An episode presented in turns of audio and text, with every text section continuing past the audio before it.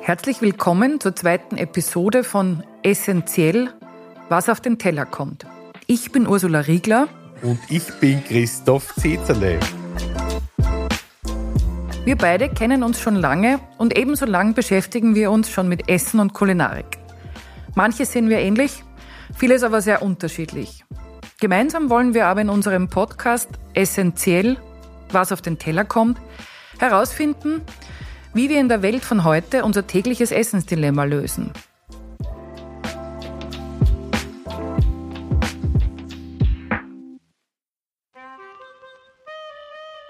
Auf ein solches Dilemma stoße ich auch bei vielen meiner regelmäßigen Ausflüge rund um Wien, in die Wachau, ins Wein- und ins Waldviertel. Es gibt nur mehr wenige Orte, die überhaupt noch ein Wirtshaus haben. Und wenn, hat dieses nur mehr sehr reduzierte Öffnungszeiten. Weil viele Menschen pendeln, sind kaum noch welche vor Ort, um zu konsumieren. Somit sinkt die Nachfrage und es zahlt sich für Wirt oder Wirtin wirtschaftlich nicht mehr aus. Das Wirtshaus sperrt zu, die Menschen pendeln aus und so weiter und so fort. Ein Teufelskreis. Und ein Dilemma für Wirtin wie Gast gleichermaßen, aber auch für Lieferanten aus der Region.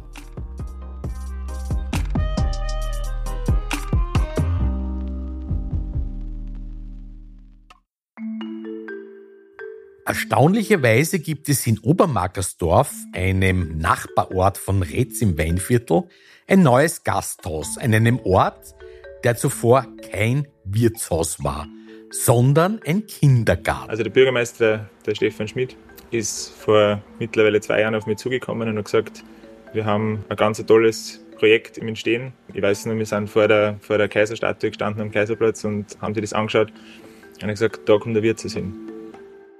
Und betrieben wird dieses Wirtshaus von einem jungen Mann, der aus Obermarkersdorf stammt. Michael Fabich. So überraschend das ist, so schön ist es. Und ein mögliches erstes Zeichen, dass nach Bäckern und Fleischereibetrieben auch Wirtshäuser eine Renaissance erleben. Wir sind in Obermarkersdorf, es ist Freitag früh. Ähm, Obermarkersdorf liegt in der Nähe von Retz und wir sitzen in einem Wirtshaus. Das wäre jetzt bei uns beiden nicht so ungewöhnlich. Und das Ungewöhnliche ist, es ist ein neues Wirtshaus. Das gibt es jetzt seit ein paar Wochen oder Monaten. Wir sitzen da gemeinsam mit dem Michael, der dieses Wirtshaus aufgesperrt hat. Morgen, Michael. Guten Morgen, schön. Servus. Grüß Erzähl uns ein bisschen, wer du bist, wo wir hier genau sind und warum du hier ein Gasthaus aufgesperrt hast. Ja, mein Name ist Michael Fabich. Ich bin ähm, 27 Jahre alt und habe mit 2. September hier in Obermarkersdorf das Franz-Josef-Wirtshaus eröffnet. Ich bin gebürtiger Obermarkersdorfer, also ich bin einen Steinwurf weit entfernt vom heutigen Wirtshaus aufgewachsen, am elterlichen ähm, Weingut. Und ja, freue mich, dass ihr heute da seid. Wie ist das dann weitergegangen äh, mit dir? Du bist dann da wahrscheinlich in Retz oder so in die Schule gegangen und hast dich dann wozu entschieden? Genau, ich glaube, wir sollten ein bisschen früher anfangen. Wir sind, ich bin hier im Wirtshaus, das war ja früher ein Kindergarten, ähm, in den Kindergarten gegangen. Ähm, also da haben die, die Wurzeln quasi begonnen. Der, der Werdegang, ich bin dann in Retz in die äh, Volksschule, in die Hauptschule gegangen, ähm, später auch in die Tourismusschule, in die fünfjährige Tourismusschule, habe dann maturiert und bin auf der Schule dann hinaus in die, in die Welt gegangen quasi. Ich war dann sieben Jahre in Kitzbühel im Rasmushof tätig. Ähm, als? Als angefangen habe ich als, als, als Chef der Ich habe meine eigene Station gehabt, durfte mich dann im Haus selber ähm, weiterentwickeln, habe diverse Positionen ähm, durchlaufen bis hin zum Restaurantleiter, habe dann auch den Weinkeller in meine Hände gelegt bekommen quasi. Als, als Winzersohn habe ich da ein bisschen einen Vorteil gehabt, hm. habe ähm, den Weineinkauf machen dürfen und den größten Weinkeller in Kitzbühel gehabt mit 400 verschiedenen Weine. Ja, das Weinviertel natürlich auch vertreten. Hm. Und war eine ganz spannende Zeit und war bis letztes Jahr im Oktober dort tätig. Und dann, wie kam die Idee oder wie ist es entstanden? Wann kam die erste Idee zu sagen, ich gehe nach Hause und mache ein Wirtshaus auf? Naja, die Selbstständigkeit, das war eigentlich immer Thema. Dadurch, dass die Eltern auch einen Betrieb haben, habe ich das von klein auf eigentlich schon mitbekommen, was es heißt, selbstständig zu arbeiten, einen, einen eigenen Betrieb zu haben. Und das war für mich eigentlich gar keine Frage, dass ich das einmal haben möchte. Ähm, dann ist es so, wenn man in der Gastronomie arbeitet, ist es für mich, also stellt sich früher oder später immer die Frage, ähm, mache ich mich selbstständig oder, oder habe man eigentlich den Traum, dass man einmal seinen eigenen Betrieb hat. Und so war es dann auch bei mir. Ähm, das Wirtshaus ist ja ein Gemeindeprojekt, das heißt, die, die Gemeinde hat, hat den Grundstein quasi gelegt. Ah, okay. Aber das heißt, die kamen auf dich zu und haben gesagt, du pass auf. Ganz genau, ja. Wir hätten da ein Gebäude, der ehemalige Kindergarten, mhm. und das liegt ja hier mitten im Ort am Hauptplatz, also eine prächtige Lage. Wir haben vorher schon gesprochen, es wirkt so, als wäre hier immer schon ein Wirtshaus gewesen, aber es war Kindergarten. Genau, genau. Wie findet ein junger Gastronom, der sich entschließt, aus dem internationalen Geschäft wieder nach Hause zu kommen, eine geeignete Location? Wie finanziert man sein erstes Wirtshaus, seine neue Geschäftsbasis in der Heimat? Da hilft es, wenn alle zusammenarbeiten, um ein Projekt zu gestalten, das allen zugutekommt. Also der Bürgermeister, der Stefan Schmidt, ist vor mittlerweile zwei Jahren auf mich zugekommen und hat gesagt, wir haben äh, ein ganz tolles Projekt im Entstehen. Ähm, ich weiß nur, wir sind vor der, vor der Kaiserstatue gestanden am Kaiserplatz und haben sich das angeschaut und ich gesagt, da kommt der Wirtshaus hin. Und ich habe das am Anfang gar nicht wirklich glauben können. Ich habe gesagt, hm. das ist ja ein Kindergarten, was jetzt das wird? War der noch im Betrieb als Kindergarten? Der war noch. Okay. Genau, also die Kinder sind ähm, im Mai 23 quasi übersiedelt. Ja. Es ist ein neues äh, Kindergartengebäude in Schreitental entstanden. Das heißt, die Kinder sind gut untergebracht, mhm. keine Sorge. Und ja, dann bin ich eigentlich seit der, seit der Planungsphase mit im Boot gewesen. Bist du als Pächter? Genau. Hier? Das heißt, das ist eine kooperative Angelegenheit zwischen Gemeinde und dir. Du pachtest das, hast aber natürlich einigermaßen überschaubare Investitionen gehabt. Das kann man so sagen, genau. Und das ist auch als junger Mensch, das sage ich immer dazu, ist das natürlich, wenn du dich selbstständig machst, ist das finanziell eigentlich fast gar nicht ähm, stemmbar. Mhm. Deswegen bin ich da der Gemeinde sehr, sehr dankbar, dass die mir dieses, dieses Gebäude eigentlich zur Verfügung gestellt haben und die Gemeinde hat ja auch viel davon, muss man sagen. Ne? Es ist eine wunderbare Symbiose zu sagen. Also wäre interessant noch zu verstehen, war der Bürgermeister selbst der kreative Treiber oder der Gemeinderat? Weil das interessiert mich, woher die Idee kommt, weil das ist doch sehr außergewöhnlich in einer Zeit, wo gerade im Weinviertel überall die Wirtshäuser zusperren oder schon lange zugesperrt haben. Du siehst sie teilweise noch, aber sie sind lange nicht mehr offen sowas anzugehen und zu sagen, ich möchte, dass ich wieder einen Wirt mitten im Ort habe, die Sozial, Ein soziales Projekt ja, sozusagen. Naja, es haben beide was davon ja. als Gemeinde. Wie, wie, war das der Bürgermeister selbst? Also der Bürgermeister selbst ist schon sehr innovativ oder mhm. war einen sehr starken Gemeinderat äh, hinter sich, wo wirklich eine, eine irrsinnige Einigkeit, ich war da bei, mhm. bei einigen Sitzungen dabei, eben und da herrscht, herrscht eine irrsinnige Einigkeit, vor allem auch was das Projekt betrifft. Also da hat es wenig bis gar keine ähm, Gegenstimmen gegeben also die Budgetierung kam dann aus der Gemeinde oder auch Landes, mhm, genau. Landesmitteln, genau. Förderungsmitteln. Eben diverse Förderungen wurden da angesucht und äh, ja. Wie muss ein Wirtshauskonzept 2023 aussehen, um es abseits der Ballungszentren erfolgreich zu machen? Auf welche Gäste setzt der junge Wirt? Einheimische? Ausflügler aus der fernen Stadt? Eine gute Mischung und Feinjustierung machen den Erfolg aus aber trotzdem in, äh, insofern interessant, als dass ja die, die, die, die Bevölkerung, insbesondere die lokale Bevölkerung, ja wahrscheinlich an eine neue Art von Wirtshaus gewöhnt wird oder herangeführt wird. Nicht? Da kommt ein, ein junger Wirt, der zeichnet jetzt auch aus, woher die Sachen kommen. Er will ein gewisses und auch gehobenes Qualitätsniveau anbieten. Äh, das war ja auch nicht immer so. Das Wirtshaus war ja auch so, so eine, Bierschenke irgendwie, oder? Gab es überhaupt ein Wirtshaus früher in Obermarkersdorf? Schon, also das, das letzte Wirtshaus ist ähm, vor 23 Jahren, wenn ich das richtig nachgelesen habe. Also, das jetzt Unlängst zugesperrt. Unlängst zugesperrt, ja. Ähm, zugesperrt, ja. Also man muss den Leuten schon, Leuten schon erst wieder das Wirtshaus gehen ein bisschen ähm, angewöhnen. Ja. Ähm, es funktioniert jetzt bei uns relativ gut, dadurch, dass es räumlich ein bisschen getrennt ist. Wir haben die Gaststube, ähm, wir haben vorne den Wintergarten dann, dann zum Abendessen.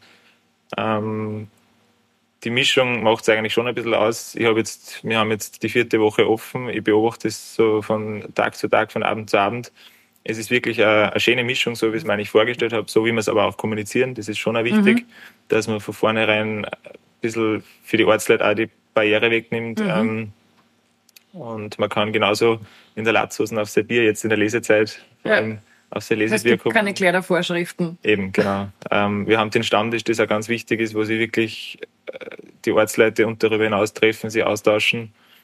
Und, Das ist eine hohe ähm, Auszeichnung für ein neues Wirtshaus, wenn der Stammtisch kommt, schon, oder? auch, schon auch, genau. Barrierefreies Wirtshaus ja, sozusagen. offensichtlich. Und, Sinn. und verbindend offensichtlich Ja. für Generationen und auch für, wie das bei dir klingt, Einheimische und auch Bevölkerung oder äh, Ausflügler oder Touristen, Mhm. Genau, keine Ahnung. genau. Ich muss aber dazu sagen, dass ich glaube, ich ein bisschen einen, einen Heimvorteil sozusagen habe, weil ich einfach die, die, die Ortsleute kenne. Du kennst die Leute. Ich ungefähr weiß, was gefragt ist. Also ich glaube, äh, wenn jetzt ein Nicht-Ortskundiger gekommen wäre, Ja. Wäre schwierig. hätte, sie, hätte, sie, hätte sie vielleicht ein bisschen schwieriger gehabt. Also Interessante Frage. Glaubst du, das hätte einen Unterschied gemacht? ich kann es nicht sagen. Ich glaube einfach, dass ich diesbezüglich schon ein bisschen einen, einen, einen kleinen Startbonus oder einen kleinen Bonus Ja.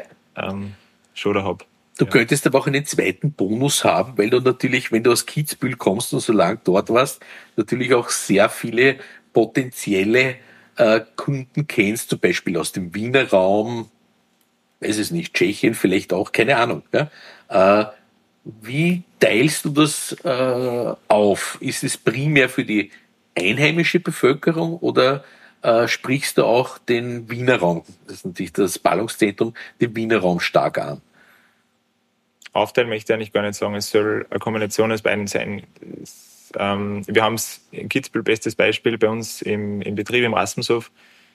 Wir haben genauso unseren Bauernstammtisch gehabt am Sonntag, ja, wo, die, wo die einheimischen Bauern gekommen sind, sie ausgetauscht haben. Das war für unsere Chefin auch immer, immer sehr nett, weil sie immer die Neuigkeiten mitbekommen hat. Und die haben wir, das haben wir, das war das Hochheiligste, ja, wenn der, der Bauernstammtisch da war am Sonntag, da war alles andere egal.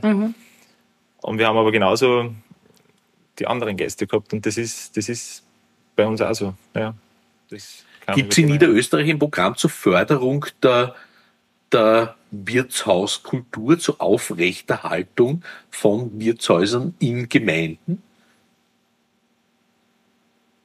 Ich vermute, dass es eher sowas wie Regionalentwicklung wahrscheinlich ist, oder?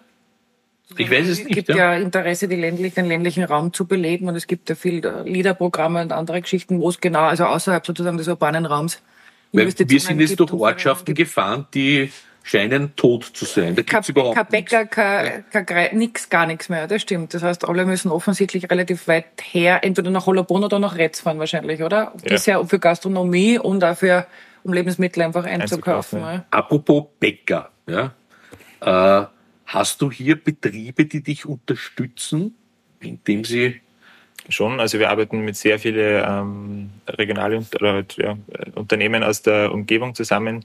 Bäcker jetzt speziell haben wir ähm, aus dem Waldviertel, also das ist schon ein bisschen äh, ein weiter Weg, weil es ist gar nicht so einfach, einen, einen Bäcker in der Umgebung zu finden, sind da aber sehr, sehr zufrieden. Also prinzipiell arbeiten wir mit sehr vielen regionale Unternehmen zusammen. Fleisch kommt es jetzt- regional. Genau, sei es jetzt Fleisch, sei es ist Gemüse, ähm, eben der Bäcker.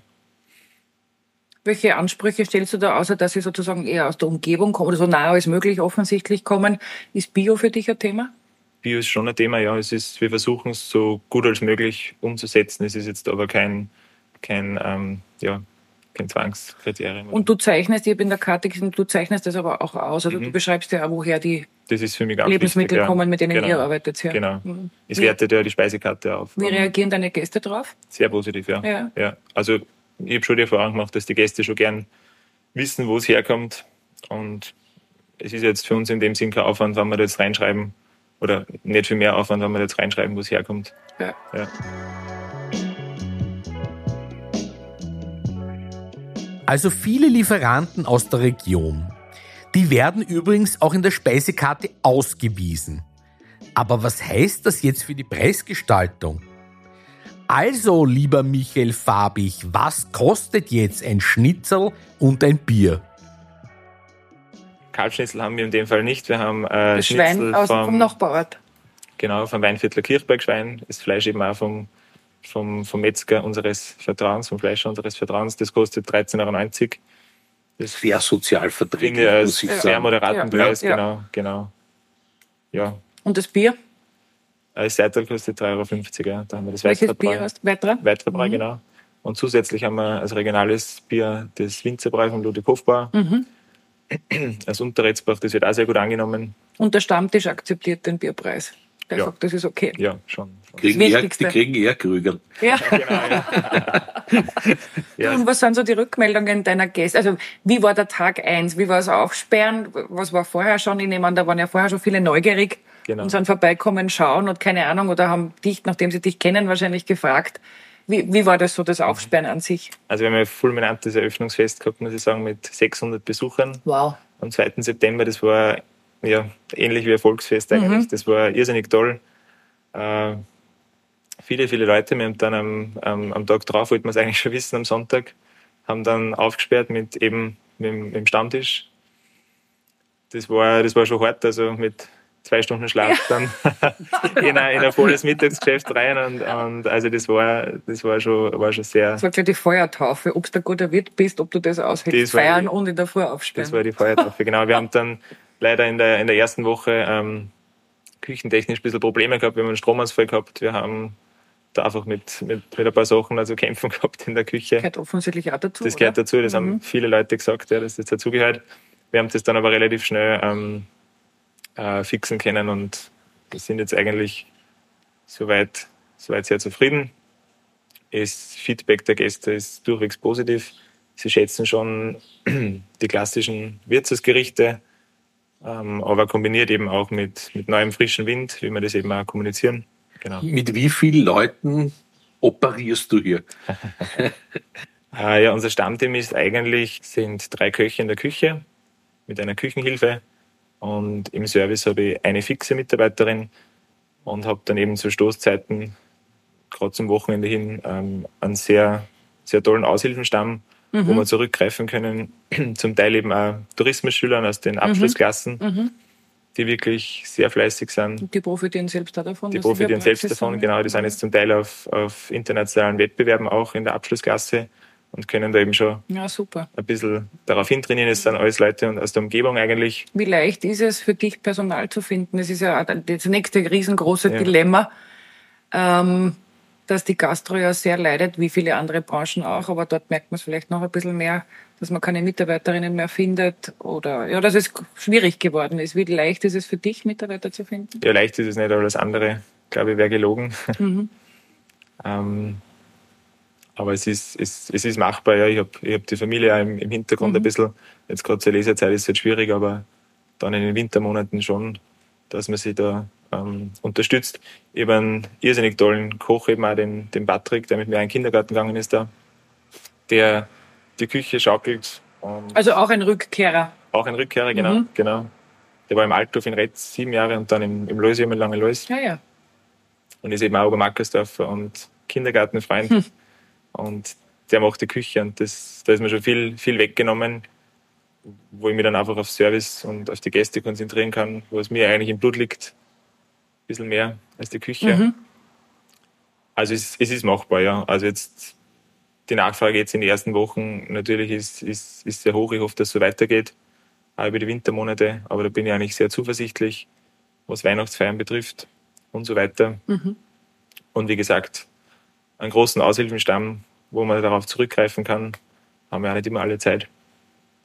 Aber ich glaube, dann wird das schon funktionieren. Es klingt auf Wir jeden Fall sehr gut und sehr, sehr lokal gut organisiert irgendwie, Ja. oder? Also, Ja, es zeigt- eingebettet Ja. in die Gemeinde, in die Ja. Schule. Ja, wenn alle mitmachen, geht's offensichtlich.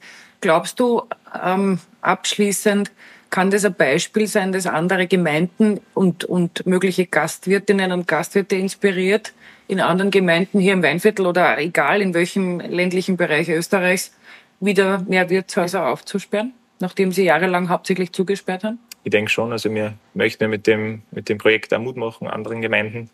Und es waren schon einige, einige Bürgermeister da, Ah. haben sich das auch angeschaut. ich super. habe mit etlichen bei der Eröffnung auch gesprochen, die da sehr begeistert waren Mhm. und hoffentlich auch Projekte in der, hin, in, in, in der Richtung irgendwie auch angehen Mhm. in die nächsten Jahre. Also ich glaube, da profitiert vor allem auch die Region davon, ja. Ich finde das sehr aufregend, dass, dass junge, junge Menschen, die eigentlich so eine tolle Perspektive international haben, ja, wenn du, du hättest ja auch nach Frankreich gehen können oder was weiß ich was oder in die Schweiz, ja, dann so harte Entscheidungen treffen und sagen, eigentlich will ich das machen und das ist mein Projekt und ich fahre wieder zu Hause. Und es wirkt aber so, es macht, also das wirkt so sehr rund. Wenn wir hier jetzt bei dir sitzen in deiner Stube, das, das wirkt alles so, als hätte es immer schon gegeben und als wärst du wahrscheinlich auch immer schon hier gewesen. Also offensichtlich ein gutes Gespür dafür, das Richtige für dich zu machen und auch für die Gemeinde. Und wir wünschen dir alles Gute und sagen Danke für deine Zeit. Vielen lieben Dank. Danke für den Besuch. Danke. Danke, Peter.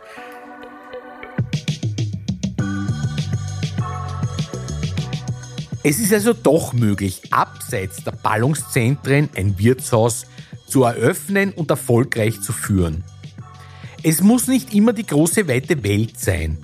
Erfolg ist auch im Dorf möglich, wenn alle an einem Strang ziehen. Also die Gemeinde, risikofreudige junge Unternehmer, regionale Produzenten sowie einheimische und zugeroste Gäste. Wir wünschen Michael Fabich mit seinem Wirtshaus Franz Josef in Obermackersdorf viel Durchhaltevermögen und auch Erfolg. Das war essentiell, was auf den Teller kommt. Der Podcast rund um das Thema Essen mit Ursula Riegler und Christoph Zezerle.